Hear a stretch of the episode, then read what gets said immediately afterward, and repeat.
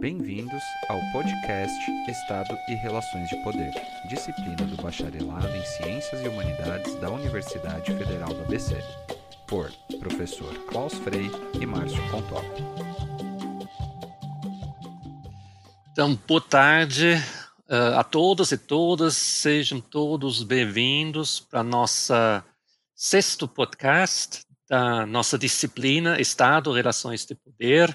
Hoje trocamos os papéis, então eu, professor Klaus, vão fazer as perguntas e meu doutorando, Márcio Contop, vai explicar para vocês as, a teoria bastante complexa, mas muito instigante do Karl Marx. Tudo bem, Márcio? Estamos aí? Tudo bom, professor? Como é que estamos? Tudo certo? Vamos aí bater um papo aí hoje, então, sobre Karl Marx, né? Tá certo, Márcio. Então, uh, vamos lá, né? Karl Marx, todo mundo conhece de algum modo, né? Então, Karl Marx é um, uh, certamente influenciou fortemente a própria política, sobretudo no século passado, né? Embora que ele não seja um cientista político, né? Nem um teórico político, né? Então, Márcio, você poderia falar um pouco do Karl Marx, da sua biografia, para a gente ter um pouco uma noção da, da vida do Karl Marx, que sempre, como a gente sempre ressaltou nesses encontros, né, a, a, vida muitas vezes tem a ver também com a própria teoria. E isso vale certamente para a nossa Karl Marx, certo, Márcio? Certíssimo, Klaus. É, como já é né, tradicionalmente aí no nosso podcast, né, a gente sempre tenta falar um pouco né, sobre a biografia dos autores os quais a gente está abordando, né? E aí, obviamente, nesse episódio não vai ser diferente. Né? Então vamos falar um pouquinho primeiro sobre o, a vida né, do Karl Marx. Né? O, o, Marx ele nasceu em 1818, né? ele foi o terceiro de nove filhos de uma família de origem judaica, de classe média, é, nascido na cidade de Treveris, que na época pertencia ao reino da Prússia. A sua mãe, ela era judia holandesa, né? E seu pai era um advogado e conselheiro de justiça. É, Herschel, que é o nome do seu pai, é, ele era descendente de uma família de rabinos. Porém, ele se converteu ao cristianismo luterano em função das restrições é, impostas à presença de membros é, de, da etnia judaica no serviço público prussiano. É, mais tarde, ele ingressou na Universidade de Bonn para estudar direito, né? Porém, transferiu-se no ano seguinte para a Universidade de Berlim. Em 1841, ele obteve o título de doutor em filosofia. No ano seguinte, em 42, ele tornou-se redator-chefe do jornal A Gazeta Renana, que era um jornal da província de Colônia. Foi naquele mesmo ano de 42 que ele conheceu o Frederick Engels, né? durante uma visita que o Engels fez à redação da Gazeta Renana, e o Engels depois se tornou um grande parceiro intelectual, né, no qual escreveram juntos aí uma grande diversidade de obras, né? Em 1843, a Gazeta Renana foi fechada depois de publicar uma série de ataques ao governo prussiano. Sendo assim, ele acabou perdendo o emprego de redator-chefe e aí então ele se mudou para Paris. Lá, ele assumiu a direção da publicação Anais Franco-Alemães e foi apresentado a uma grande diversidade de sociedades secretas de socialistas. Nesse mesmo ano de 1843, o Marx conheceu a Liga dos Justos, que mais tarde passou-se a chamar é, a Liga dos Comunistas. Em 1844, o Engels visitou Marx em Paris por alguns dias, e a amizade e o trabalho conjunto entre eles, que se iniciou naquele período, só foi interrompido com a morte do Marx. Nessa mesma época, o Marx se encontrou com Proudhon, com quem teve discussões bastante polêmicas e muitas divergências, e também conheceu rapidamente o Bakunin, é, então refugiado do czarismo russo e também um militante socialista. Esses dois autores, tanto o Proudhon quanto o Bakunin, né, é, agora mais na contemporaneidade, são bastante conhecidos é, pela sua associação com as teorias anarquistas. Né? No seu período em Paris, o Marx intensificou bastante seus estudos sobre economia política. né, também sobre os socialistas utópicos franceses e sobre a própria história da França. E aí, sendo assim, produziu uma série de reflexões que resultaram nos Manuscritos de Paris, que são mais conhecidos pelo título de Manuscritos Econômicos Filosóficos. De acordo com Engels, foi nesse período que o Marx aderiu de maneira definitiva às ideias socialistas. De Paris, Marx ajudou a editar uma publicação de pequena circulação, chamada Adiante, que contestava o regime político alemão da época. Por conta disso, o Marx foi expulso da França em 1845 a pedido do governo prussiano. Migrou então para Bruxelas, para onde o Engels também viajou. Entre outros escritos, a dupla redigiu na Bélgica o Manifesto Comunista. Em 1848, o Marx foi expulso de Bruxelas pelo governo belga e, junto com Engels, mudou-se novamente para a colônia, onde fundam o jornal Nova Gazeta Renana. Em 1849, o Marx e a sua família vão passar por um período de grave crise financeira. E após esse período bastante conturbado na vida dele, é, após conseguirem minimamente superar as dificuldades financeiras que se encontravam, é, eles chegam a Paris né? Porém, o governo francês acabou também os proibindo de fixar residência por lá. E aí, então, graças a uma campanha de arrecadação de fundos e donativos promovido por Ferdinand Lassalle, na Alemanha, uh, Marx e a família dele conseguem migrar para Londres, onde eles fixam residência de maneira definitiva. Lá de Londres, ele trabalhou como correspondente para o New York Tribune onde declarou seu apoio público ao governo do Abraham Lincoln durante a Guerra de Secessão. Já bastante deprimido pela morte da sua esposa em dezembro de 1881, o Marx acabou desenvolvendo uma série de doenças que causaram seu falecimento em 1883. Ele acabou então enterrado na condição de apátrida no cemitério de Highgate, em Londres. Então, esse é um pouco da história biográfica do Marx, professor. Muito bem, Márcio. Você mencionou já na tua apresentação uma pessoa extremamente importante na vida do Marx e inclusive na, na teoria marxista, né, que é o próprio Engels, o Friedrich Engels, né? Você poderia falar também um pouco mais dele, né? Ele foi diferente do Marx, né? Veio de uma família rica, né? E também até um pouco é, não muito comum, mas depois se dedicando né, à causa socialista ou comunista. Como que era a vida do Engels? Perfeito, Klaus. Como você falou, né, o Engels é, foi um, um, parceiro intelectual do, do Marx, né, e que de alguma maneira influenciou bastante também a obra dele. Eles escreveram uma série de, de artigos, de obras, de análises de maneira conjunta, né? E como você mesmo disse aí, eles de alguma maneira também têm origens familiares um pouco diferentes. Então vou falar um pouco, contar um pouco da história do Engels, né? O Engels, ele nasceu em 1820, ele era o filho mais velho de nove filhos de um rico industrial de Barmen na Alemanha. Né? Então ele foi, como eu disse, o principal colaborador do Marx, né? E desempenhou um papel de grande destaque na elaboração da teoria comunista a partir das concepções do materialismo histórico e dialético. Né? Em 1842, o Engels foi enviado pelo seu próprio pai para Manchester, né, na Inglaterra, para trabalhar numa fábrica é, que produzia linhas de costura e que era também de propriedade da família do Engels. Né? E aí ele assume por alguns anos a direção de uma das fábricas, né? E essa é uma experiência que de alguma maneira teve um grande impacto, né? Porque ele fica bastante impressionado com a miséria é, na qual viviam os trabalhadores das fábricas é, que a sua família possuía, né? Então, um pouco como fruto dessa indignação, né, o Engels desenvolve um detalhado estudo sobre a situação da classe operária na Inglaterra, que se torna a base de uma das suas obras mais centrais, que chama-se A Situação da Classe Trabalhadora na Inglaterra e que foi publicada em 1845.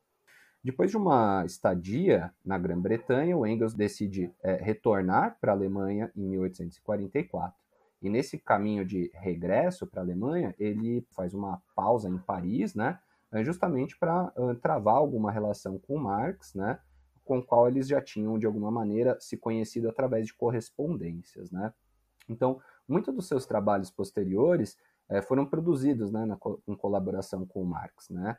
Mas de maneira solo, de maneira é, autônoma, ele escreveu algumas das obras mais importantes para o desenvolvimento da teoria marxista, como o próprio Ludwig Feuerbach e o fim da filosofia clássica alemã, é uma das obras, outra é do socialismo utópico ao socialismo científico, e uma terceira, que talvez seja uma das mais famosas de autoria do Engels, que é a origem da família, da propriedade privada e do Estado. Né? E aí o Engels acaba por falecer em 1895, é, decorrente de um câncer, não? Uma dica, né, Klaus, que eu achei que é interessante de compartilhar aqui, recentemente, em 2017, né, foi lançado aí nos cinemas a, um filme chamado O Jovem Marx, que foi dirigido pelo diretor italiano Raul Peck, que retrata de maneira bem legal, muito bem detalhada, justamente esses, essa trajetória do Marx e do Engels, né, esse momento em que eles se encontram, é, as primeiras obras, também um pouco desse período conturbado é, que o Marx passa, é, quando é, ele é, de alguma maneira, obrigado a mudar de países na Europa, a saída dele a Paris. Né? Então é uma dica aí que eu achei que é legal da gente compartilhar. É um filme bastante interessante para entender um pouco mais da biografia deles. Muito bem, Márcio, muito bem lembrado deste, deste filme, né? Inclusive, eu acho que ele está disponível no, no YouTube em alguns lugares. Aí tem, dá para ter acesso, acho que livre. Muito, muito pertinente, dá uma ideia, né, da vida dos dois, mas também do contexto histórico, né, em que se, se deu todo esse processo, né. Então essas essas fugas das quais você falou, né, isso tudo de, de um lugar para outro, né, muito fortemente influenciado justamente pelo contexto histórico, né, pelas pelos conflitos que existiam nessa nesse contexto e a, a perseguição de alguma forma eh, dos comunistas e, e do, dos que contestaram, né, aquele sistema capitalista em, em ascensão, né? Então, Márcio, você pode falar um pouco sobre esse contexto histórico, né, do, da obra de Marx, para a gente entender isso um pouco melhor? Pode ser? Não, perfeito, Klaus. Posso sim. Inclusive, ainda tenho só mais uma observação em relação ao filme, né? Que eu acho que também, além de mostrar, como você falou, a, a biografia do Marx, também dá para nos dar bastante desse contexto histórico da classe trabalhadora, né? Da época, quais eram as condições de trabalho, etc que é algo, como a gente viu, influenciou bastante a obra deles, né? Mas, falando sobre, então, o contexto histórico da, da obra do Marx, né, eu acabei por é, selecionar três acontecimentos, ou três fatos históricos, né, que eu acho que são bastante interessantes, porque, é, de alguma maneira, são fatos históricos que aconteceram é, alguns um pouco antes ali da publicação do Manifesto Comunista, que é a nossa obra de referência hoje, um outro fato que aconteceu no mesmo ano de publicação e um posterior, já né, no Marx da maturidade, quando ele já estava bem mais velho, já chegando praticamente ao fim da vida. Né? Então eu vou falar um pouco sobre cada um desses três tópicos, três fatos históricos. Né? Então, o primeiro né, é, se refere ao contexto da Europa no início da década de 1830, que, como a gente foi ver, foi um período é, também de turbulência política. Né? Então, é, as revoluções de 1830 é a designação dada a um conjunto de movimentos revolucionários que abalaram o continente europeu no início da década de 1830. Foi um movimento que se inicia na França com um levante que ficou conhecido como a Revolução dos Três Dias Gloriosos. E a partir dele, é, diversas revoluções liberais alastraram-se por toda a Europa. Né? A Bélgica se libertou da Holanda e houve algumas tentativas, que acabaram fracassadas, de unificação da Alemanha e da Itália, né? e também da libertação da Polônia. Esse movimento teve também posteriores repercussões em Portugal e na Espanha. Em 1829, a Grécia também já tinha se libertado da dominação turca. O pano de fundo desses conflitos foi comum, que era a propagação do liberalismo e nacionalismo como ideologias, a subprodução agrícola, acarretando alta de preços dos gêneros alimentícios, e também o subconsumo industrial, provocando por sua vez a falência de fábricas e o desemprego da classe trabalhadora. havia também um grande descontentamento do proletariado urbano devido ao desemprego, aos salários baixos e à alta do custo de vida. É, e também, por outro lado, o descontentamento da burguesia, que estava, por esse motivo, excluída do poder político e também foi fortemente atingido pela crise econômica. Né? inclusive, né, obviamente num outro contexto, porque daí a gente não está tratando do contexto europeu, mas para ver como as coisas de alguma maneira realmente foi uma década é, de bastante movimentação política, aqui no Brasil também, é, é, no início da década de 1830, um, houve também a abdicação né, do imperador à época, Dom Pedro I, né, que também foi, de alguma maneira, provocado por um movimento de contestação e de oposição popular. Né? Então, esses movimentos de 1830, como eu falei, eles acontecem assim, digamos, ainda também bem no, na juventude do Marx, né, bem no, no início da sua vida, é, porém, de alguma maneira, isso também vai contribuir um pouco para suas reflexões posteriores, né? O segundo fato histórico que eu acho que é importante que a gente coloque aqui é a chamada Primavera dos Povos, né? Então, é, foi uma série de revoluções que aconteceram no ano de 1848, que também foi o ano de publicação do, do Manifesto Comunista, né? Uh, e aí foi uma série de revoluções na Europa que eclodiram uh, em função de regimes governamentais bastante autocráticos, de várias crises econômicas, do aumento da condição financeira e da falta de representação política das, das classes médias e do nacionalismo despertado nas minorias da Europa Central. Então, isso, de alguma maneira, é, essas revoluções abalaram fortemente as monarquias da Europa, é, que tinham fracassado, de alguma maneira, é, em tentar fazer reformas políticas e econômicas. Então, este, esse conjunto de revoluções foi iniciado por uma crise econômica também na França, e foi a onda revolucionária mais abrangente da Europa, embora, em menos de um ano, é, as forças reacionárias tenham conseguido, de alguma maneira, retomar o controle e as revoluções de cada uma dessas nações tenham sido dissipadas, né? Então, como a gente falou, isso de alguma maneira se inicia por um, uma crise econômica na França, né? E aí, numa tentativa justamente de, de tomada desse recontrole né, é, do país, é, isso acaba é, despertando de maneira ainda mais agressiva a oposição da população mais pobre dos republicanos e também dos socialistas, né? um grupo que se fortalecia cada vez mais na Europa como um todo. O primeiro presidente é, eleito após essas, esses conflitos na França foi o Luiz Bonaparte, né? sobrinho do, do famoso imperador Napoleão Bonaparte. E um pouco antes do final do seu mandato, em 1851, o Luiz Bonaparte deu um golpe de Estado e implementou um regime que ficou conhecido como Segundo Império. Uh, então, parte da historiografia afirma que cerca de 50 países foram afetados por esse movimento, embora é, essas revoluções fossem locais é, e não houvesse uma coordenação ou uma grande conexão entre cada uma delas. Né? Esses levantes foram liderados por uma mistura de reformistas, de membros da classe média e também de trabalhadores, porém não se mantiveram unidos por muito tempo. As mudanças significantes que duraram após esses levantes foram a abolição da servidão no Império Austríaco e no Reino da Hungria, o fim do absolutismo monárquico, monárquico na Dinamarca e o fim definitivo da monarquia na França. As revoluções foram mais importantes na França, na Alemanha, na Polônia, na Itália e no Império Austríaco. Então, a partir de 1845, a situação política francesa foi profundamente agravada pela eclosão de uma crise econômica devido à escassez de alimento. Essa crise acabou se estendendo por todo o continente, né? E está, como a gente disse, na origem dessas revoluções liberais que abalam a Europa como um todo no fatídico ano de 1848.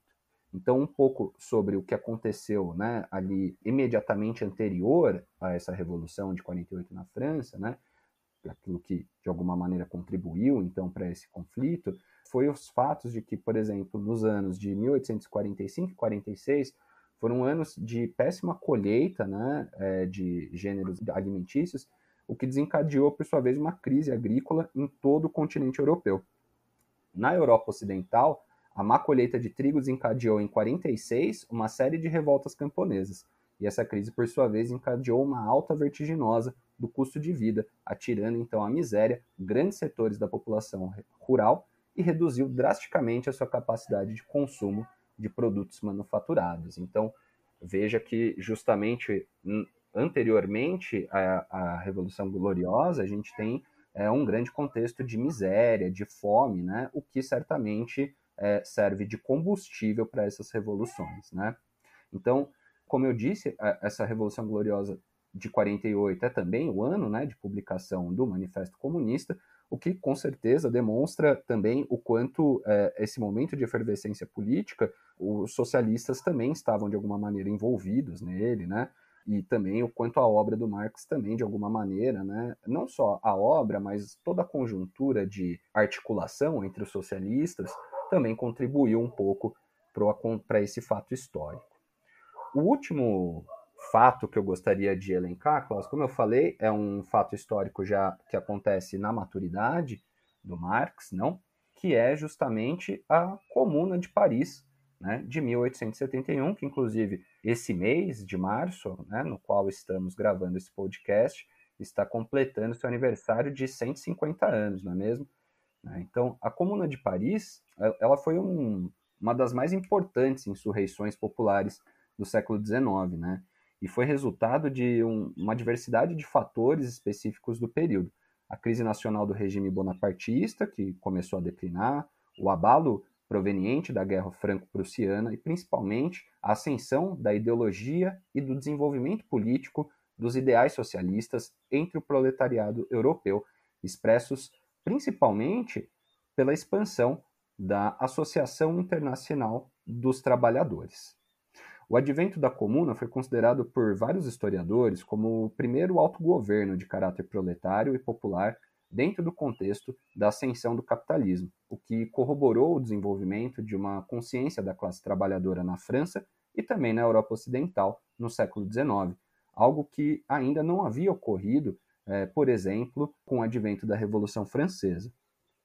A expansão do movimento socialista, eh, desde a atuação de Proudhon e a publicação em 1840 de O que é a Propriedade, passando então pela publicação do Manifesto Comunista é, de autoria do Marx e do Engels, já expressava a tendência crescente de um avanço do socialismo na classe operária internacional. Apesar de ter durado apenas dois meses, ela, a Comuna de Paris se deu entre 18 de março e até 28 de maio de 71, a Comuna foi uma manifestação de grande importância para a história das lutas proletárias e também para o seu futuro. Ela acabou sendo derrubada pelo exército francês e pelo exército alemão, e o próprio Engels coloca é, essa experiência como um exemplo do que seria é, a ditadura do proletariado, né? conceito que é bastante central dentro da teoria marxista. Os apoiadores da Comuna de Paris perceberam que não seria possível sustentar um autogoverno proletário sobre uma estrutura estatal burguesa. Com isso, e a fim de atender também às necessidades da classe proletária, a comuna foi obrigada a substituir essa estrutura por um outro tipo de organização política. Porém, essa foi a maior contribuição da insurreição para o movimento revolucionário dos proletários, a ideia de que era necessário uma reestruturação política completa e não somente um reformismo. Então, me parece, Klaus, que esses três episódios eles mostram assim um pouco do contexto conturbado que a Europa é, enfrenta ao longo do século XIX, né? E também uh, um pouco da relevância né, das obras e da própria teoria uh, socialista, o quanto isso vai contribuindo, né? Tem um processo um pouco de retroalimentação. Se por um lado é, a, a obra do Marx e do Engels são influenciadas por esses movimentos históricos, né? Uh, com certeza a obra deles também influencia, por sua vez, esses movimentos. Certo, Márcio. Talvez uma das obras mais influentes né, sobre o desenvolvimento da história em si. Né? Então, uh, acho que seria o caso né, de aprofundarmos um pouco essa teoria do Marx e do Engels, né? em geral chamado né, de teoria marxista, né? E eles, na verdade, analisam certamente todo o sistema econômico, né, o próprio capitalismo, é uma crítica ao capitalismo, né, e analisam de alguma forma a sociedade, né, e com suas implicações para a política. Você poderia nos dar umas, umas pistas aí sobre sua teoria, de forma geral? Pode ser? Claro, né? Como você falou, né, Klaus, é, existe aí é, o que talvez a gente denomina um pouco né, de teoria marxista, né, que se refere, claro, ao conjunto né, da obra do Marx, mas também hoje, contemporaneamente, a gente chama de teoria marxista não só é, as obras de autoria do Marx, mas também dos seus comentadores, dos seus parceiros. Né, é uma tradição, talvez, de pensamento é, que se estende até os dias de hoje. Né?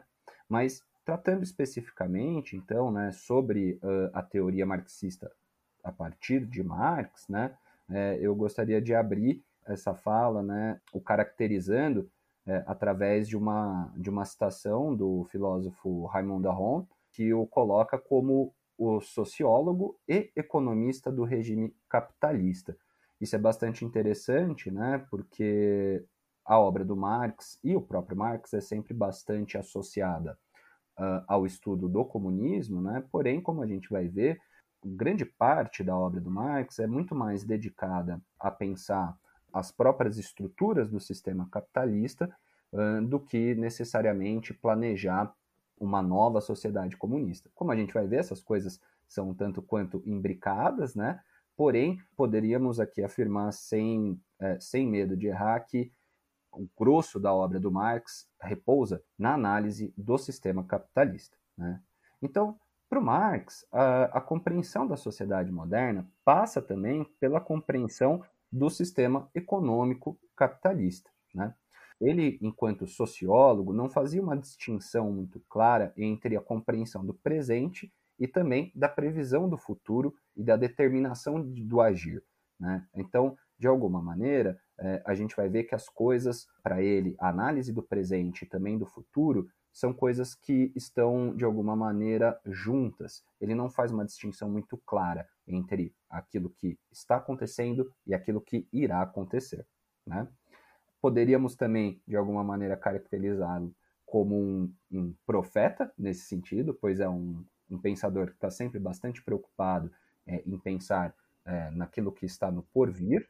Certamente poderíamos caracterizá-lo como um homem de ação, né? É, então, é um, a obra dele, por diversos pontos, é, vai conclamar a ação política, a ação social, é, e também um cientista, porque, é, como a gente viu, é, ele obteve o seu doutoramento em filosofia, porém, é, grande parte de sua obra também está baseada no pensamento econômico. Então, embora Marx tenha dado bastante atenção à ação política, ele vê isso, a ação, é, como uma espécie de simples reflexo das condições materiais que seriam dadas pelas condições econômicas.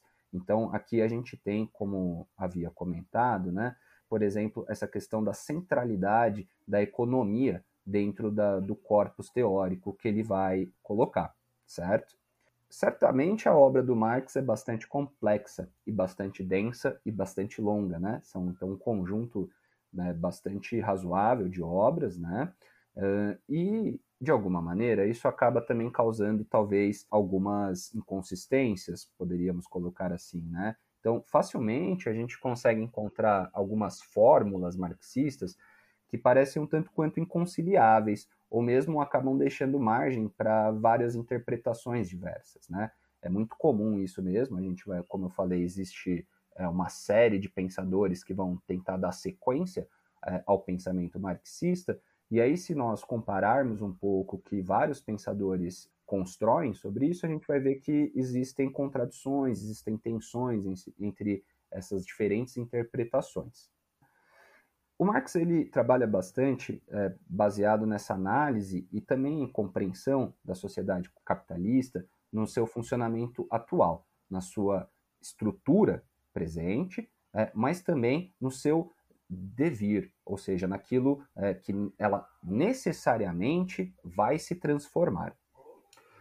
Uma coisa também que é interessante da gente pensar sobre a teoria marxista, né, é que ele focaliza bastante é, numa contradição, ou pelo menos é nesses termos que ele coloca, numa contradição que é inerente à própria sociedade moderna, que é o próprio regime capitalista. Né? Então, como, como a gente estava falando um pouquinho anteriormente, para ele o capitalismo é um sistema extremamente dinâmico, extremamente é, transformador, é, porém, ao mesmo tempo, ele também é recheado internamente de várias contradições, né? E essas contradições é, são fruto tanto do capitalismo quanto da própria sociedade moderna na qual ele se desenvolve, certo?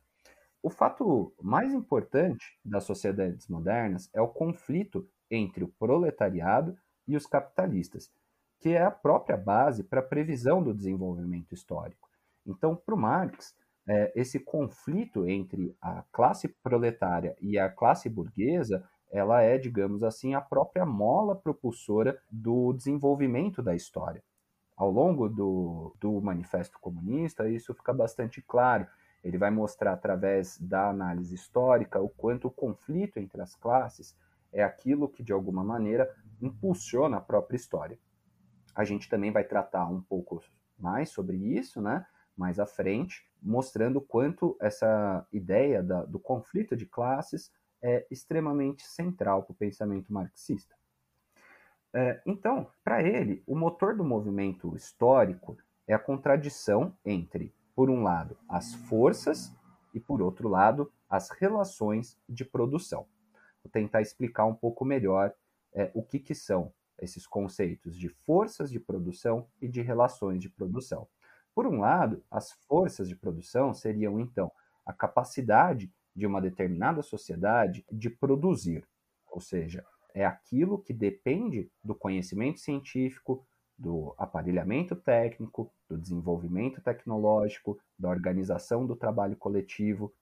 Por outro lado, temos as relações de produção, que se expressam através das relações de propriedade e da distribuição de renda nacional. Então, do ponto de vista marxista, existe uma contradição inerente entre esses dois conceitos. Existe uma contradição entre, por um lado, a força de produção e outro, as relações de produção. Então, nesse mesmo sentido, a dialética da história é, é de alguma maneira constituído pelo movimento das forças produtivas que entram em contradição com as relações de produção. Eu vou trazer aqui algumas citações do Marx, diretamente do Manifesto Comunista, para a gente tentar ilustrar um pouco o como ele pensa essas contradições inerentes do sistema capitalista. Então, citando do Manifesto, Marx vai dizer: a burguesia rasgou o véu comovente e sentimental do relacionamento familiar e o reduziu a uma relação puramente monetária.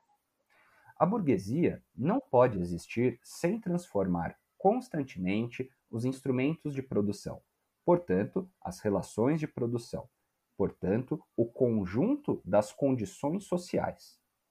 A burguesia criou forças produtivas mais maciças e mais colossais do que as que haviam sido criadas por todas as gerações do passado em conjunto. A transformação contínua da produção, o abalo incessante. Tudo que era sólido desmancha no ar. Tudo que era sagrado é profanado, e as pessoas são finalmente forçadas a encarar com serenidade sua posição social e suas relações recíprocas. A necessidade de mercados sempre crescentes para os seus produtos impele a burguesia a conquistar todo o globo terrestre. Então, nessa primeira passagem, né, fica claro justamente, como a gente falou, essa concepção de um sistema capitalista como extremamente dinâmico e também extremamente contraditório entre si. Vou dar sequência numa segunda citação. Ele, no caso, se referindo ao capitalismo, ele precisa estabelecer-se, explorar e criar vínculos em todos os lugares. Em virtude do rápido aperfeiçoamento dos instrumentos de produção e do constante progresso dos meios de comunicação, a burguesia arrasta na corrente da civilização todas as nações, até as mais bárbaras. Os baixos preços das suas mercadorias constituem artilharia pesada que derruba todas as muralhas da China e faz capitular os bárbaros mais fanaticamente hostis aos estrangeiros. Sob pena de corte, força todas as nações a adaptar o modo burguês de produção, força-os a introduzir a chamada civilização, quer dizer, a tornar-se burguesas. Numa palavra, forja um mundo à sua imagem e semelhança. Então, o que a gente tem aqui nessa passagem do manifesto né, é justamente é, esse caráter bastante dominador do capitalismo. Ele, de alguma maneira, no manifesto, vai analisar a ascensão do capitalismo como algo extremamente totalizante, né? ou seja, o sistema capitalista passa então é, a reinar de alguma maneira de forma global, né? Todas as nações passam a se adaptar ao modo de produção capitalista, né? Então, de alguma maneira, como ele coloca, né, forja o mundo à sua imagem e semelhança, ou seja, todas as nações, todos os países passam então rapidamente a se adaptar ao modo capitalista de produção. Acho que é, que é isso por enquanto, Klaus.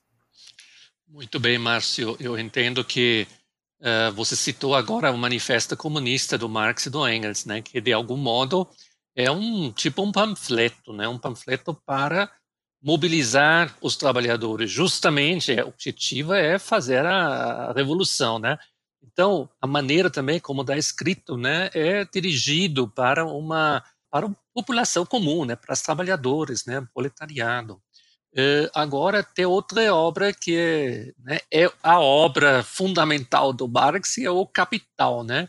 E embora que não tenha o foco né, na questão política, não dá para ignorar, né? Eu acho que é, é, é um dos fundamentos, né, da, da toda a sua teoria, né? Então, ele desenvolve alguns conceitos muito fundamentais, né? essa análise também das relações sociais, econômicos e produtivas, como elas se dão no sistema capitalista. Você poderia nos explicar um pouco alguns desses conceitos centrais do, do, do Karl Marx e da sua teoria sobre o capitalismo?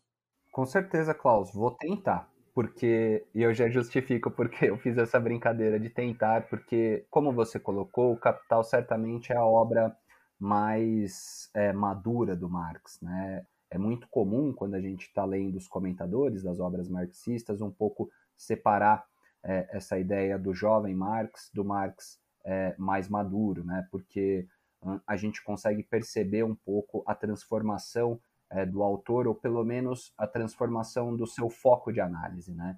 Então, O Capital é uma obra extremamente complexa, extremamente densa e que com certeza merece uma leitura bastante atenta. Né? O objetivo mais central é, do, do Capital me parece que é um duplo objetivo na realidade. Né? Então, por um lado, ele tenta, com essa obra, explicar de maneira simultânea é, o modo de funcionamento, a estrutura social e a história mesmo do regime capitalista. Por um outro lado, ele também tenta explicar o porquê os homens são explorados no regime de propriedade privada e por que esse regime está condenado a evoluir no sentido de uma revolução que vai o autodestruir. Então, veja que realmente a gente tem uma empreitada ambiciosa aqui no Capital. Né? É, parece que, de alguma maneira, existem é, talvez dois conceitos aqui que merecem uma, uma atenção um pouco mais detalhada do capital e que eu vou então tentar conversar um pouco mais sobre eles. O primeiro é o, é o conceito ou a teoria da mais-valia. Né? Com certeza vocês já devem ter ouvido de alguma maneira falar sobre essa teoria da mais-valia, então Vamos tentar explicar um pouco melhor o que seria isso. Né? Para o Marx, a essência do capitalismo é, antes de tudo, a busca pelo lucro. Essa seria é, a essência, o objetivo central do próprio regime capitalista, a busca pelo lucro. Porém, é necessário então entender, por sua vez, qual é a origem do lucro, não? E aí ele vai então desenvolver essa teoria da mais-valia orientado por essa pergunta: qual é a origem do lucro? Né? Então, para o Marx, o valor de qualquer mercadoria é, de um modo geral, proporcional à quantidade de trabalho social média nela contida. É o que se chama de teoria do valor do salário. Então, percebam que aqui existe já uma ideia bastante complexa, certo? O valor da mercadoria é, de modo geral, proporcional ao quanto de trabalho social médio que é possível nela embutir. Né? Na sequência, o Marx vai então argumentar que a quantidade de trabalho que é inserida, é, integrada na mercadoria, é, é, o único elemento que é passível de quantificar é, quando se pensa na, na, nesse conceito de mercadoria. Ou seja, ele está dizendo é possível saber, é possível quantificar a quantidade de trabalho que se integra a uma mercadoria. Né? Então, o valor do, do trabalho ele pode ser medido, certo? Assim como o valor de qualquer mercadoria. A quantidade de trabalho que vai medir o valor da sua força de trabalho é o das mercadorias de que o operário e a sua família, por consequência, necessitam para sobreviver. Então, veja que a coisa vai ganhando uma complexidade cada vez maior, né? A quantidade de trabalho que vai medir o valor da sua força de trabalho é o das mercadorias de que o operário necessita para sobreviver.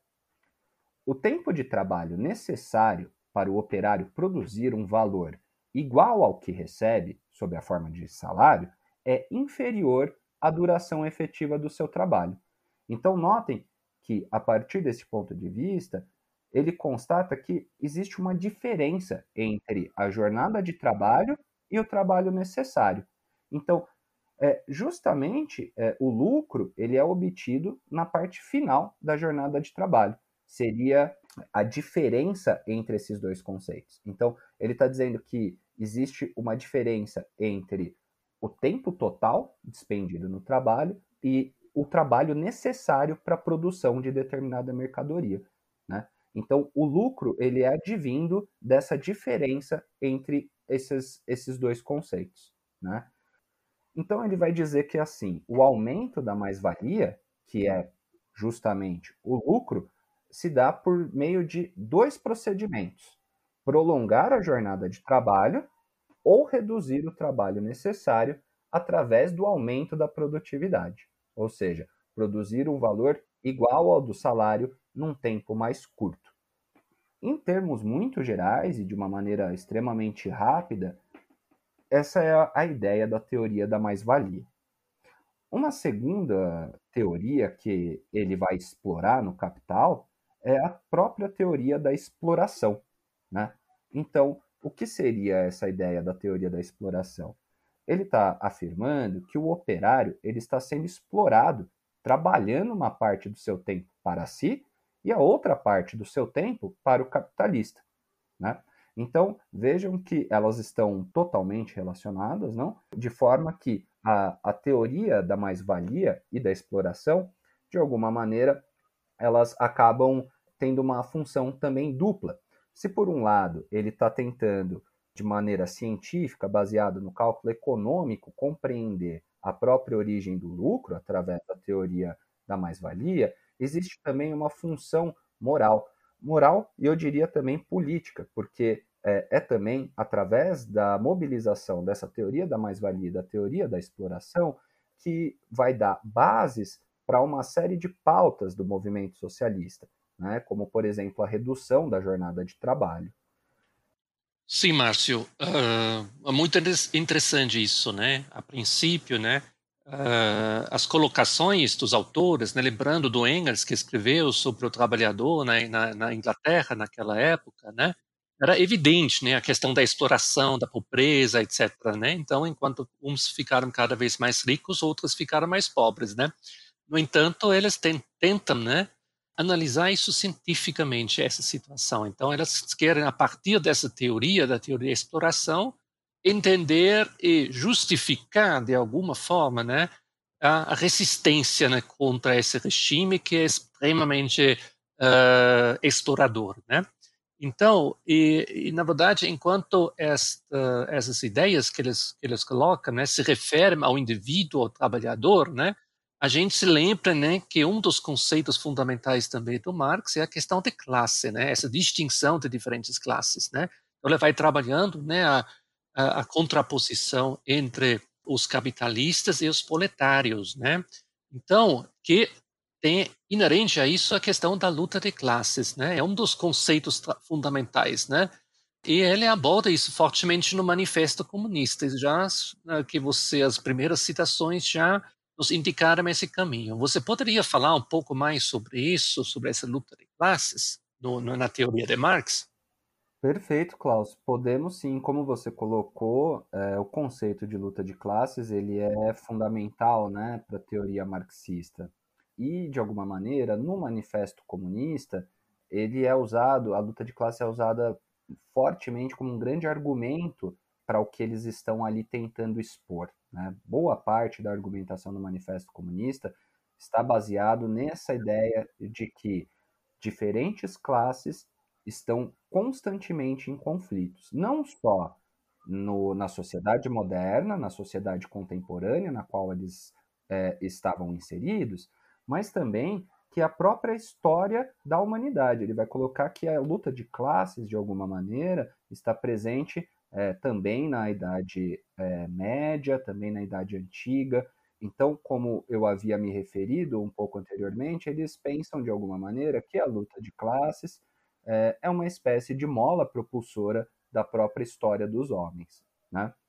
É, você também já havia comentado isso, né, Klaus, é, e é importante a gente frisar que o Manifesto Comunista ele não é uma obra de caráter científico. Na realidade, o Manifesto Comunista ele foi uma obra é, encomendada pela Liga dos Justos, que depois passou-se a chamar-se de Liga dos Comunistas, em eles se reuniram num congresso em 1847, é, com delegados de, do mundo todo, é, que partilhavam dos ideais comunistas, e encomendaram né, com Marx e com Engels uma obra, uma espécie de obra de propaganda política que conseguisse, de alguma maneira, é, arregimentar as principais ideias, os principais conceitos dos quais eles partilhavam, para usar isso como uma espécie de obra de propaganda e também de educação, de disseminação das suas ideias dentro da classe trabalhadora.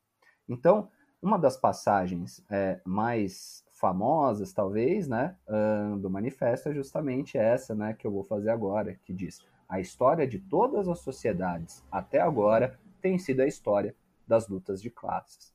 Então veja que realmente é o argumento central dessa obra. Né? Então, seguindo a gente falando ainda um pouco mais sobre a ideia de luta de classes, para eles, a história humana é, vai se caracterizar por esse conflito entre classes ou grupos sociais e também pelo antagonismo entre opressores e oprimidos. Vou citá-los aqui novamente, que essa luta, esse antagonismo entre opressores e oprimidos, terminou sempre com a transformação revolucionária da sociedade inteira ou com o declínio conjunto das classes em conflito.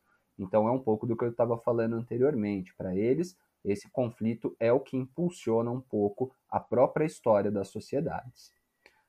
Nos períodos de contradição entre as forças e relações de produção, que são vistos então como períodos revolucionários, seriam neles que surgem as lutas de classe, visto que uma classe está associada sempre às antigas relações de produção e a outra classe ligada a um ideal progressista, representando, por sua vez, novas relações de produção.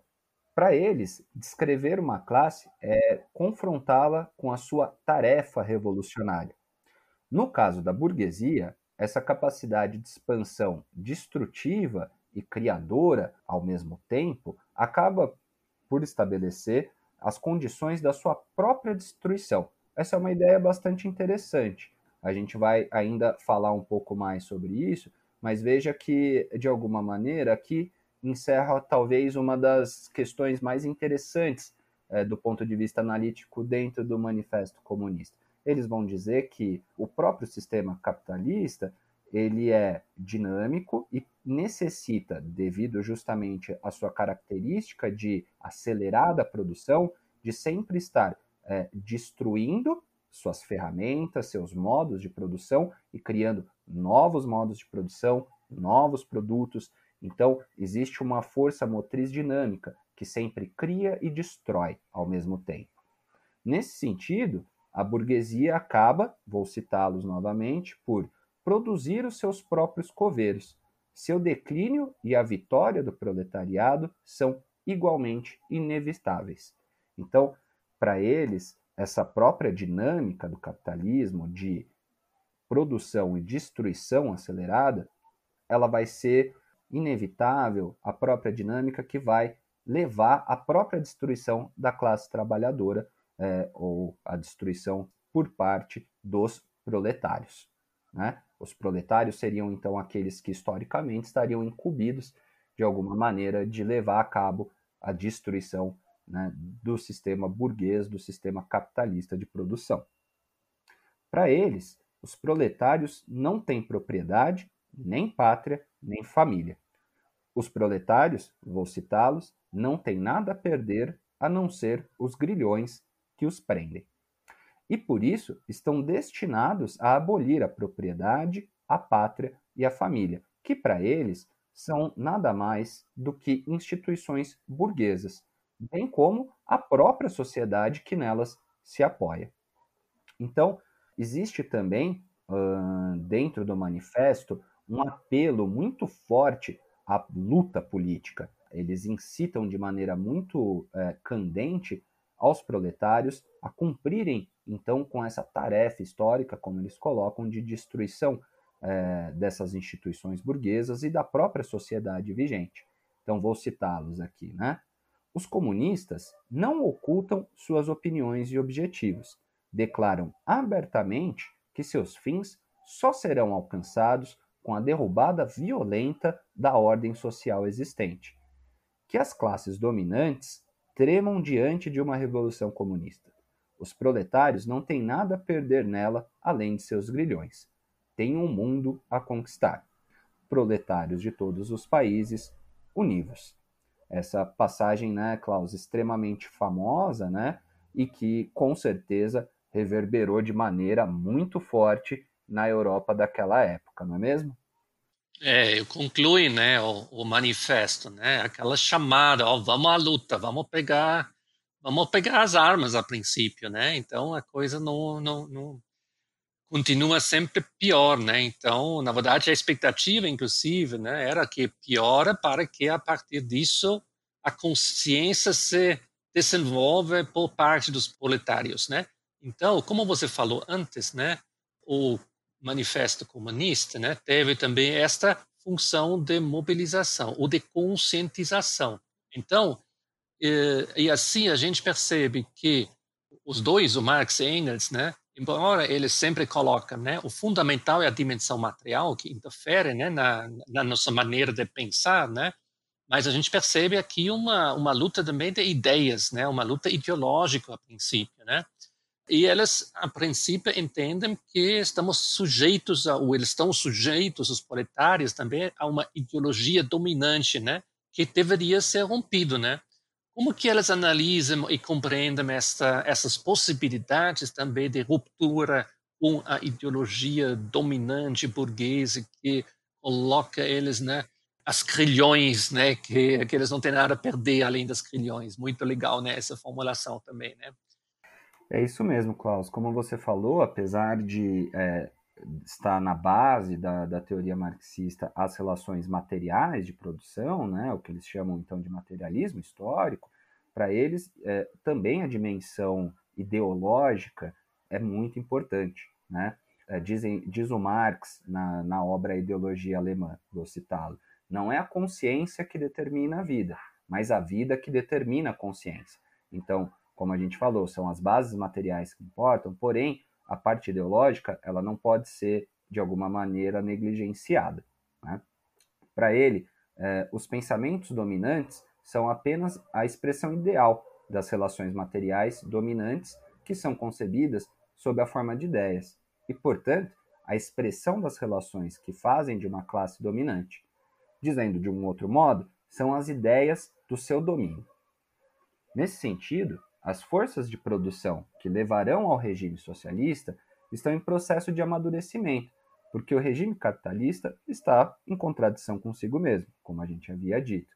Então, como a gente está tentando de alguma maneira aqui colocar, é, para eles, o pensamento dominante da época, eles refletem essas condições materiais da sociedade. Porém, Se as condições materiais é, por si refletem essas condições de dominação da classe proletária, também a ideologia, o pensamento dominante, reflete também essas, essa dominação, certo? Então, é, aqui ele está retomando um pouco essa ideia é, de que o sistema capitalista está em contradição consigo mesmo, né? E aí ele vai falar de duas formas de contradição. A primeira é a transformação das relações de propriedade e a distribuição das rendas não acompanha o ritmo acelerado em que a burguesia cria incessantemente meios de produção mais poderosos, o que promove contínua miséria, a despeito do aumento da riqueza. Então veja que realmente aqui a gente tem algo que é contraditório. Eles estão dizendo o sistema capitalista ele tem um ritmo extremamente acelerado de produção. Né? Ele cria novo, novos meios de produção, cria novos produtos. Porém, ao mesmo tempo, é, a distribuição do fruto da, da renda dessa, dessa produção acelerada não acompanha esse movimento. O que leva, então, por sua vez, uma promoção forte da miséria é, e da desigualdade. Então, aqui tem uma contradição bastante importante para a gente pensar. A segunda é que o aumento da riqueza e a miséria crescente da maioria conduz a uma crise revolucionária, que, por sua vez, leva o proletariado a se constituir em classe, numa unidade social, aspirando à tomada do poder e à transformação das relações sociais. Então, nesse segundo ponto, ele está dizendo essa miséria produzida pelo não acompanhamento da distribuição das riquezas do capitalismo faz com que haja uma espécie de crise revolucionária. É interessante isso, né? Uma crise revolucionária, né? É, que vai fazer com que os proletários, de alguma maneira, se unam, se constituam enquanto classe e, por consequência, a tomada do poder. Então, isso retoma, talvez, né, Klaus, se conecta de alguma maneira com aquela ideia de que o capitalismo e a burguesia acaba é, produzindo seu próprio coveiro. Eu acho que aqui fica bastante claro essa ideia, não? É, Márcio, só pensando um pouco na nossa situação de hoje, né? Temos bastante aumento de riqueza e de miséria, né? Mas está difícil enxergar crise revolucionária, né? Então podemos perguntar o que que deu errado, né? Então na sua teoria, né? Então por que não, não estamos nessa revolução? Então, como o Marx imaginou essa revolução? Uh, evidentemente a ideia é central no seu pensamento, né? Que a partir da luta né, da luta de classes, né, você chega de alguma maneira a essa revolução, né? Como se daria esse processo, né? E quais seriam os desdobramentos dessa suposta revolução que não vai chegando aí no nossas, nossa terrinha aqui? Perfeito, Klaus. Como você disse, né? É, pelo menos é isso que a teoria do Marx coloca, né? Mas se a gente for fazer de alguma maneira um paralelo com é, o estágio atual do capitalismo, né? Isso parece que não se confirma muito bem, né? É, porém, uh, pelo menos em termos da teoria marxista, a questão da revolução é algo bastante fundamental, é central, é, porque, como a gente falou, é inerente, do ponto de vista dele, é inerente do sistema capitalista é, a geração dessa crise e que, por sua vez, leva à revolução. Então, para ele, pelo menos, né, a revolução do proletariado ela vai ser levada a cabo pela maioria, né, em benefício de todos, como ele diz. O que seria, então, o fim das classes e do caráter antagonista da sociedade capitalista. Né? É interessante que ele diz que a revolução é obra dos próprios capitalistas, porque o princípio da concorrência força os capitalistas a uma transformação permanente da organização social, a aumentar constantemente seus meios de produção e que, consequentemente, isso leva à ampliação dos números de proletários e também da socialização da miséria. Então, apesar da existência de vários grupos intermediários entre os capitalistas e proletários, ele diz que à medida que o regime capitalista evolui, existe uma tendência para a cristalização das relações sociais em dois grandes blocos, proletários e capitalistas o que, por sua vez, determinaria um pouco uh, o dinamismo da história. É interessante isso, né, também. Uh, vou só citar, antes da gente pensar sobre isso, ele diz no manifesto, né, toda a sociedade se divide cada vez mais em dois grandes campos inimigos e opostos, a burguesia e o proletariado. Né? Então, pelo menos do ponto de vista do Marx, né, é, a própria dinâmica capitalista, o próprio avanço do regime capitalista, nos levaria então a uma divisão mais totalizante em duas classes, entre proletários e burgueses.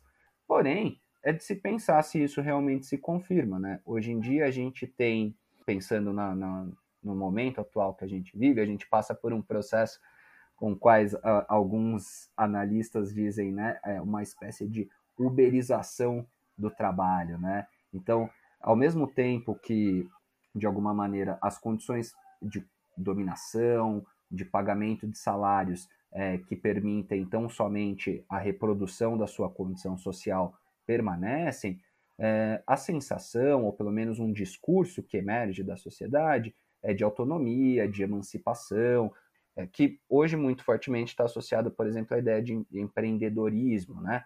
Porém, é, é interessante pensar isso, né? Até que ponto, efetivamente, essas classes intermediárias, hoje eu acho que a gente tem mais dificuldade de enxergar é, as coisas nesses termos, entre burgueses e proletários, mas fica também a questão: será que algo realmente mudou? Fico eu pensando que, de alguma maneira, essa visão do Marx é, talvez fosse um pouco mais fácil de fazer numa sociedade baseado num modelo de produção industrial, né? é, que é justamente o contexto no qual ele está escrevendo. Então, talvez fosse mais fácil enxergar esse antagonismo dentro de uma sociedade de base industrial. Hoje, nossa sociedade brasileira é fortemente pautada na questão dos serviços e do comércio, no qual essa visão fica um pouco mais turva, né? Como eu falei, essa ideia do empreendedor de si, etc. Não? Porém, é, me parece ainda de alguma maneira que a gente também não conseguiu avançar muito mais do que isso enquanto classe trabalhadora. A gente ainda, de alguma maneira, continua preso a um salário ou a uma socialização é, da riqueza produzida pelo capitalismo que nos permite tão somente a reprodução da nossa própria condição social. Obviamente, existem casos, né, Klaus, é, de empreendedores, de é, pessoas que, por meio do seu próprio trabalho, conseguiram ascender economicamente. A gente fala bastante sobre isso, né, sobre ascensão de classes, né? Porém, me parece, pelo menos na minha opinião, que isso representa uma fração ainda bastante pequena e mesmo insignificante é, se a gente for levar essa análise, extravasar ela para toda a, a, classe trabalhadora como um todo.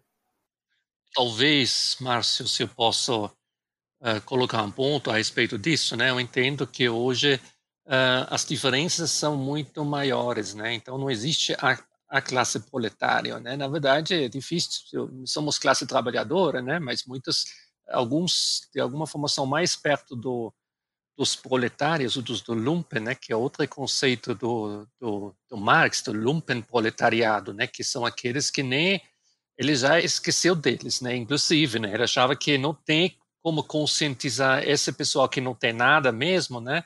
porque eles não, não, não, servem para a luta revolucionária. Por isso ele apostou nos proletários, né? Hoje temos de tudo, temos funcionário público, né? Temos pessoas que trabalham de fato uh, em, em, em, condições muito precárias, outras em condições razoáveis. Então, de alguma forma, uh, é muito difícil de surgir uma consciência de classe, né? Que somos de compartilhamos o mesmo destino de sermos explorados, né? Sempre alguns são mais explorados do que os outros, né? Então isso dificulta fortemente. Acho que é isso uma das explicações também pelas dificuldades de você chegar de fato a um, a um movimento revolucionário que de alguma forma enxerga lá o inimigo para combater, né? Esse é um pouco um contexto muito diferente hoje e talvez até para ele foi uma avaliação um pouco equivocada porque justamente o capitalismo conseguiu né se adaptar a essa condição e criou certas melhorias né para muitos trabalhadores que de alguma forma tiraram esse ânimo revolucionário dos proletários que de alguma forma pelo menos uma parte deles melhorou, melhorou de vida né dentro desse contexto né embora que hoje a, a talvez as desigualdades ainda são, são extremamente graves certo Pois é, Klaus, eu acho que você tem razão, né? Realmente a gente é, passou por um processo de complexificação das relações sociais, né? e talvez realmente seja necessário de alguma maneira rever algum desses conceitos e pensar até é, o quanto eles se adaptam, o quanto eles ainda são úteis é, do ponto de vista da análise da sociedade contemporânea, né? Eu, eu gostaria agora de falar, Klaus, um pouco sobre como seria ou como o Marx e o Engels imaginaram um pouco sobre é, a sociedade pós-revolução, né? É, porque se por um lado eles estão colocando isso como uma espécie de devir, né? Algo que é inerente ao próprio desenvolvimento do capitalismo, né? Eles escrevem também alguma coisa sobre como seria é, a sociedade após essa revolução, né? Então, eles dizem que a tomada de poder pela classe proletária teria como consequência o desaparecimento do caráter contraditório de todas as sociedades. Vou citá-los aqui. Será substituída por uma associação em que todo o livre desenvolvimento de cada um será condição do livre desenvolvimento de todos. Vou seguir ainda aqui né, nessa citação do manifesto. Na sociedade comunista, onde ninguém tem uma esfera de atividade exclusiva, mas pode se desenvolver no ramo que lhe agradar, e onde a sociedade regula a produção geral, torna-se possível para mim fazer uma coisa hoje, outra amanhã, caçar pela manhã, pescar à tarde, cuidar do gado à noite, fazer a crítica depois do jantar ao meu bel prazer, sem que jamais me torne caçador, pescador ou crítico essa segunda passagem aqui é um trecho da ideologia alemã, né, que é uma outra obra do Marx. É interessante isso, né, é, como ele como ele vê essa sociedade, né, pós-antagonismo, pós-luta de classes, né, é, e que ah, me parece é um, uma das grandes fragilidades, talvez, da obra marxista, né, é, de alguma maneira, hum, talvez uma visão até mesmo um tanto quanto ingênua, né, de uma autorregulação da sociedade, né, a sociedade regula a produção geral, ele coloca, né, é, e que de alguma maneira isso levaria quase que a uma emancipação completa do indivíduo, na qual cada um pode fazer o que se bem quiser, sem nunca ter que assumir aquele papel de maneira permanente. É isso, Klaus? É, não sei se é ingênuo, né? De alguma forma, parece ingênuo, né? Quando a gente olha de, de hoje, como está a nossa sociedade muito. Todos nós correndo, assim, né? Tem um livro, eu não, não, não sei, é um, um, é um coreano que vive na Alemanha, né? Eu não sei o nome, Juan, alguma coisa, que escreveu sobre a sociedade do des.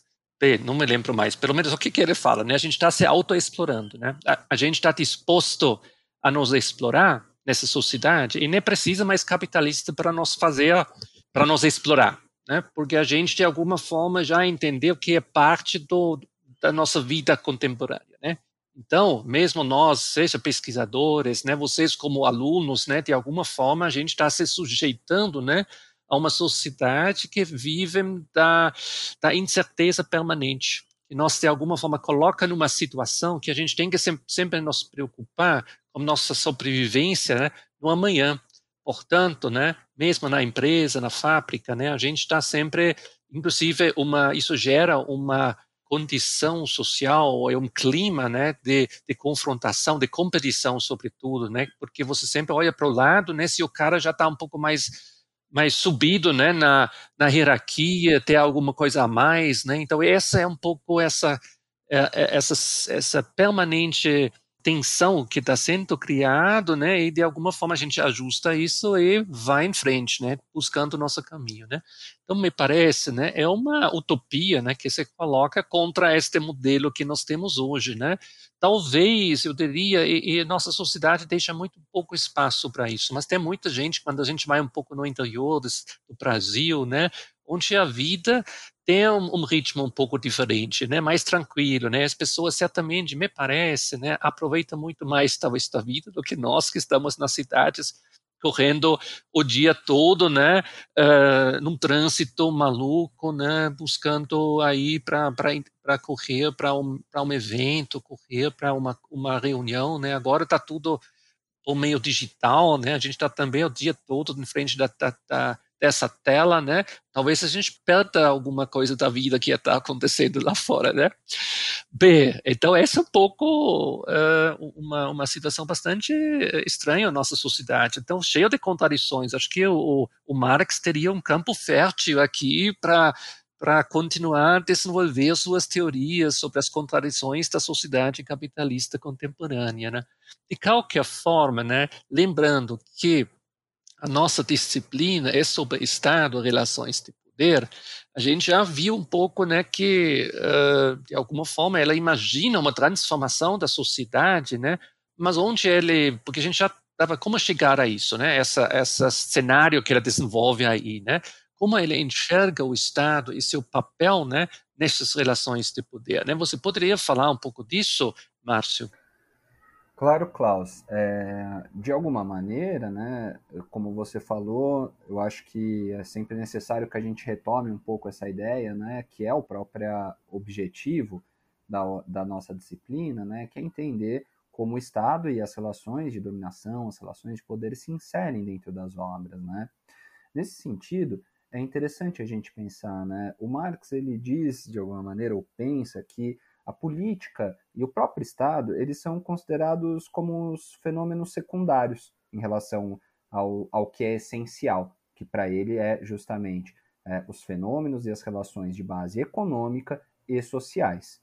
Né? Então, é, apesar de ele conclamar bastante a política, a ação política, a luta política, é, isso ainda de alguma maneira dentro da, do conjunto da sua análise é relativamente secundário. Né? Aqui eu vou citá-lo, um excerto da obra Ideologia Alemã. Coloca assim: todas as lutas no seio do Estado, a luta entre a democracia, a aristocracia e a monarquia, a luta pelo direito do voto, etc., etc., são apenas formas ilusórias que encobrem as lutas efetivas das diferentes classes entre si. Então, aqui uma retomada, como a gente já havia dito, é, do conceito de classes que está fortemente calcado é, nas dinâmicas econômicas, materiais e sociais de um determinado momento. Né? Para ele, o poder político é a expressão dos conflitos sociais, o meio pelo qual a classe dominante é, mantém o seu domínio e a sua exploração da classe dominada. Daí vem o seu compromisso com a ação política Vou citá-lo aqui de Tese sobre Feuerbach, né, que é uma outra obra do Marx. Ele diz assim, é uma frase bastante famosa, não? Até aqui, os filósofos apenas interpretaram o mundo de diferentes maneiras. Trata-se agora de transformá-lo.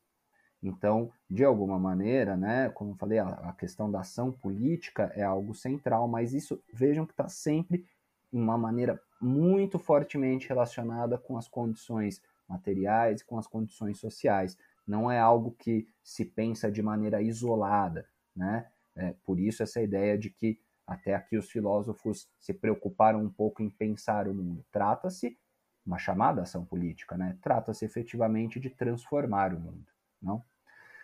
E aí a gente passa então para a ideia do Estado, né? Como Marx pensa o Estado? Para ele, o Estado é essencialmente burguês. Vou citá-lo aqui direto do manifesto. Ele diz: O poder do Estado moderno não passa de um comitê que administra os negócios comuns da classe burguesa como um todo. Então é interessante. Para ele, o Estado, né, diferente, por exemplo, do, dos liberais que a gente vinha conversando né, ultimamente, é, o Estado ele não é um Estado garantidor dos direitos dos homens como um todo, dos direitos é, à vida, né? Ele fala, bom, não, o Estado ele serve unicamente para defender os interesses da classe dominante, que é a classe burguesa. Essa é a função do Estado, né? Ele também vai dizer que é, existe uma etapa né, nesse processo de ruptura do capitalismo, do, do próprio devir revolucionário da classe proletária, é, que ele desenvolve esse conceito da ditadura do proletariado, que seria, portanto, o resultado da luta de classes, que é uma fase transitória para a abolição de todas as classes e, portanto, o caminho para uma sociedade sem classes. É, seria o caminho, a ditadura do proletariado para o Marx é o caminho é, para a obtenção, aliás, é, dessa utopia que o Klaus acabou de comentar. Né? Então, para ele, a supressão das contradições de classe deve levar ao desaparecimento da política e do Estado sendo este subproduto e expressão dos conflitos sociais. Então, no comunismo, ou seja, na etapa final desse processo revolucionário ao qual Marx se refere, não há Estado. O Estado é abolido. Não há mais, porque não há mais classes, não há mais antagonismo entre as classes, não há mais conflito social. Portanto, não tem mais o Estado. Eu acho que é isso, Klaus. É, Márcio, muito bem. Então, em relação uh, o que significa tudo isso para hoje, para nós, né? Acho que é uma questão interessante. Até vou agora eu vi uh, o livro que eu mencionei antes, né? Chama Sociedade do Cansaço. E o autor é Byung-Chul Han. É um livro pequenininho, né? Uns 100 páginas talvez, mas muito legal, né? Então uma teve ter vários livros, ele escreve sempre pequenos livros, né? Acho que filósofo, né? Mas com viés também político, é um autor muito interessante, né? Então, na verdade, uh, como que é isso hoje, né? Acho que a exploração continuamos tendo bastante, né? Então, não podemos dizer uh, que não. Então, a gente sempre trabalha mais do que a gente ganha, né? Pelo menos é a nossa impressão, né? A nossa impressão pode ser subjetivo, né?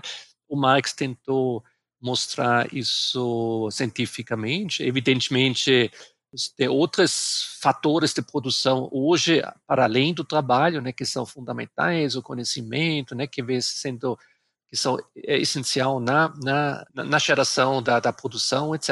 Né?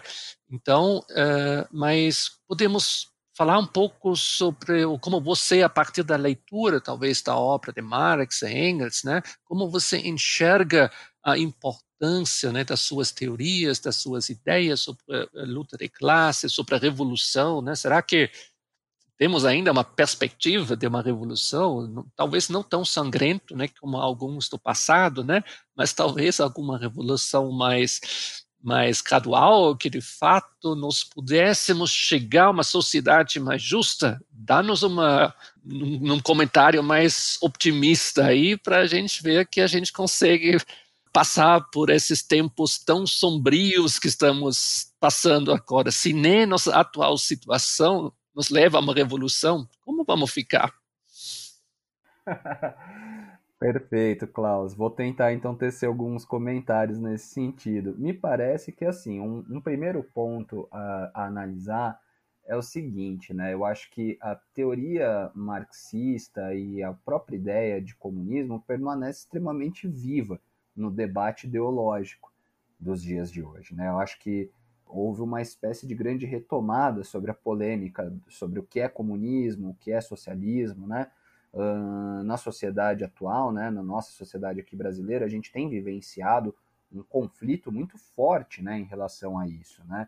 De maneira muito fácil e muito rasa se acusam as pessoas que fazem qualquer tipo de oposição é, ao sistema vigente de comunista e de socialista. E é engraçado isso, porque de alguma maneira, imagino que isso não é nenhuma grande novidade, né? Se a gente for retomar a leitura do, das primeiras laudas ali do Manifesto Comunista, o Marx se refere justamente a isso, né? Ele fala algo como, né? Quem nunca recebeu a infame alcunha de comunista, né?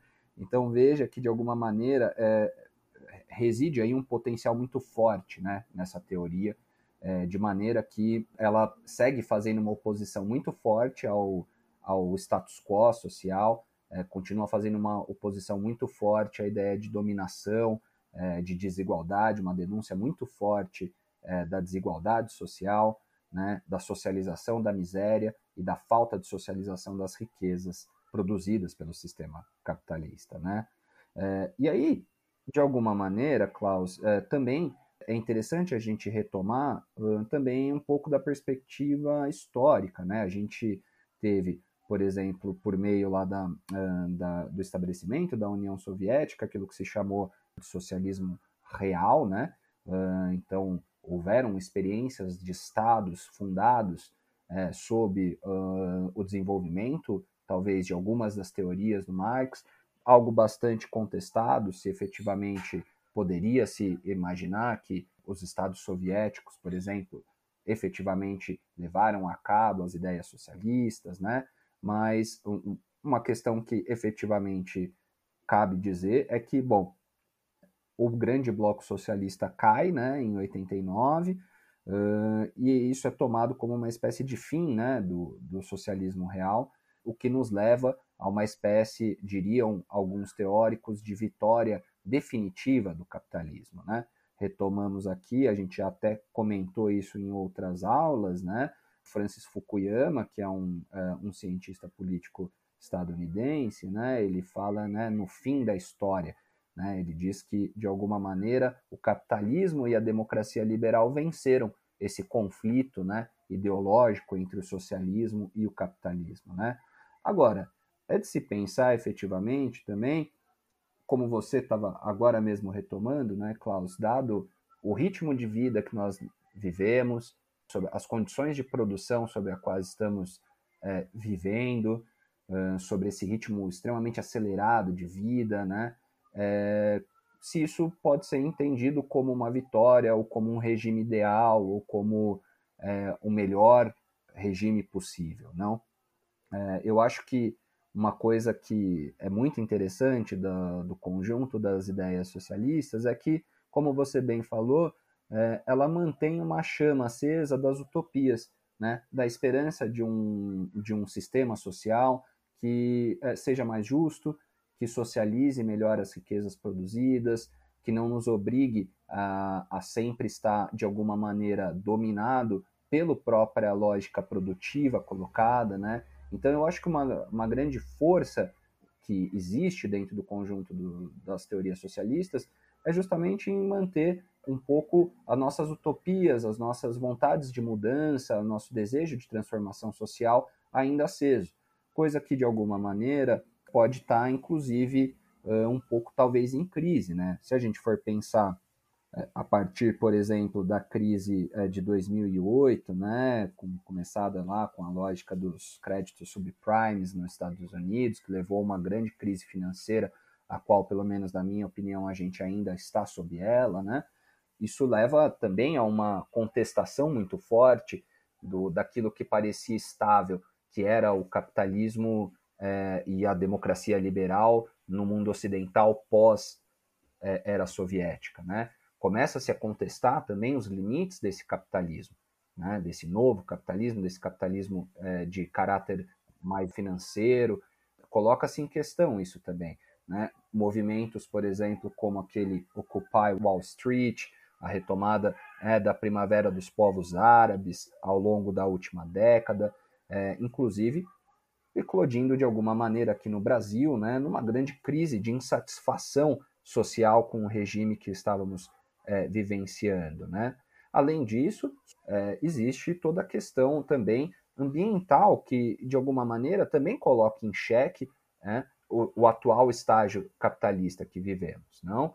É, os recursos naturais são escassos, o custo social é, da exploração dos recursos naturais é altíssimo um cenário de acelerado, mudança climática é, acelerada e drástica, né? Então, coloca-se a questão, é, até que ponto o atual sistema capitalista é sustentável, né? Então, de alguma maneira, me parece que o fim da história, como colocado pelo Fukuyama, é, é bastante questionável. Inclusive, tem um, um artigo dele mais recente, dos últimos anos, em que ele mesmo faz essa um pouco dessa autocrítica, dizendo, bom, talvez realmente a história não seja essa. Talvez seja necessário pensarmos uma, alguma nova alternativa, né? Será que esse sistema é, no qual a gente hoje vive, esse sistema social, é sustentável? Somos felizes? Né? Eu acho que são questões bastante importantes para pensar. E, de alguma maneira, Klaus, para finalizar, como eu falei, me parece que é, mais do que nunca as ideias socialistas continuam extremamente vivas e incomodando bastante as classes dominantes. Eu acho que é isso. Tá certo, Márcio. Né? É, estamos, de fato, como você colocou, né? estamos vivendo também numa situação de, talvez não ainda crise revolucionária, né? mas crises permanentes. Né? A gente está, como você falou, né? então se, as crises vêm se acumulando, né? crise ecológica, né? crise agora essa crise pandêmica, né, que de alguma forma talvez nos dê até uma chance para repensar algumas coisas. Agora que todo mundo está recluído, né, então praticando distanciamento social, temos que refletir um pouco o que significa isso. Estamos, a princípio, um pouco, embora que, é, às vezes a gente corre mais do que antes, né? Isso é problema nisso, né? A gente tem até pouco tempo para pensar sobre isso, né? Depende também de, de, de, situação de cada um, né? Mas, de, como você falou, né? Com certeza nós não temos uma...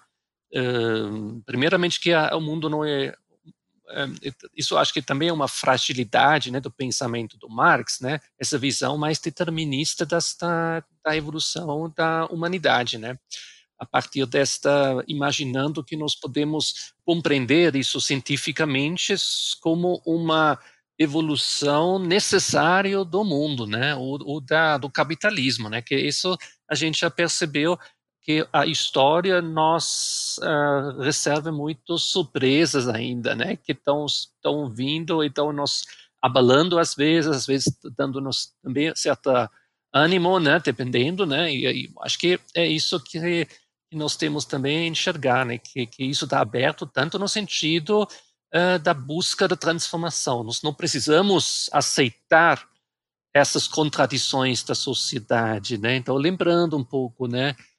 Uh, que você tinha citado antes. Né? Até aqui, os filósofos apenas interpretaram o mundo de diferentes maneiras, trata-se agora de transformá-lo, né? como eles eh, falavam nas teses sobre Feuerbach. Né? Então, estamos ainda uh, diante desse desafio e nossa esperança é que nossos alunos né, que estão nos ouvindo aqui você também, Márcio, claro, né? Busca essa transformação, né? Que a gente não continua nesse dilema. Já que minha geração e as gerações anteriores, né? Não conseguiram resolver isso, né? Não criar uma sociedade livre de luta de classes, né? Então, quem sabe ainda a, a história estiver aberta, né? E as coisas vão mudando, né? E depende das forças sociais. Isso acho que com certeza, né? Mas muito bem, Márcio, te agradeço muito, né, para a sua apresentação hoje, né, a discussão que tivemos, acho que bastante interessante. Acho que Marx é um autor de maior importância, não é um teórico da política, né, como a gente percebeu, né, mas tem implicações para a política. E talvez que, como nenhum autor anterior influenciou o devenir, né, o, o, futuro da, da, das sociedades, né, levou a, muitos conflitos, né, contribui para a Guerra Fria de alguma forma, né, e ainda nos dias de hoje todos que estão trabalhando numa, nas universidades federais são imaginados comunistas, então aí tem ainda expectativa, né, de que de alguma forma a transformação seja possível, né. Este foi mais um episódio do podcast Estado e Relações de Poder, por professor Klaus Freire e Márcio Contó.